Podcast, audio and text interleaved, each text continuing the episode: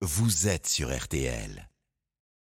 Matin sur RTL, c'est donc Philippe Bouvard qui se penche sur notre monde, prise de parole avec une liberté totale à la recherche de surprises dans cette société qui bouge un peu, beaucoup et énormément. Philippe est donc euh, connecté, bonjour. Salut mon cher Stéphane, bonjour vous tous. Eh bien la surprise n'est pas que périodiquement le peuple français descende dans la rue, non. C'est que on s'étonne encore quand la République dit en marche bat le pavé. La coutume remonte au 14 juillet 1790 à l'occasion du premier anniversaire de la prise de la Bastille.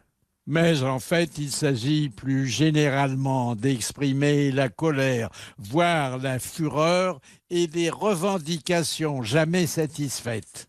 Les arrêts de travail et les rassemblements protestataires sont plus ou moins suivis, mais le mobile est toujours identique, à savoir que des millions d'électeurs, parfois abstentionnistes, fassent la loi au lieu et place de l'exécutif et du Parlement. Certes, l'affluence diffère selon que les chiffres émanent du ministère de l'Intérieur ou des syndicats, mais aussi en fonction de la saison, de la météo et de la nature des doléances ou de la commémoration. Par exemple, les obsèques nationales attirent la grande foule. Alors celle de Victor Hugo, du maréchal Joffre, le retour des cendres de Napoléon et la conduite au cimetière moins officielle, mais tout aussi mobilisatrice de Johnny Hallyday à quoi s'ajoutent les hommages rendus aux victimes des attentats et la ferveur suscitée par des gouvernants exceptionnels. Et là, je pense à la descente des Champs-Élysées, le 26 août 1944, par le général de Gaulle.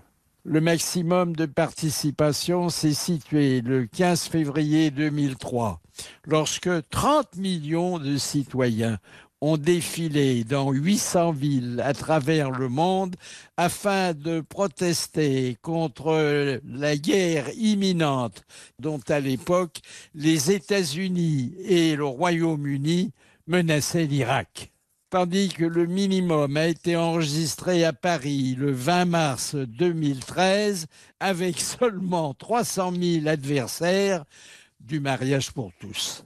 Je suppose que si Marine Le Pen choisit de rester chez elle ces jours-là, c'est en souvenir de la banca qui, en 2002, rameuta 1 300 000 adversaires déchaînés contre le père fondateur du FN.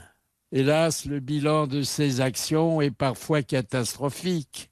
En un seul soir, 2500 morts et 10 000 blessés à Pékin. 20 morts et 800 blessés en Colombie. Et chez nous, 6 morts et 1050 blessés parmi les gilets jaunes. Bien sûr, plaie d'argent, elle, n'est pas mortelle.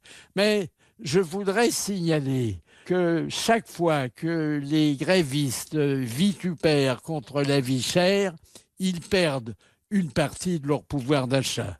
Enfin, c'est mon avis, rien que mon avis mais je le partage.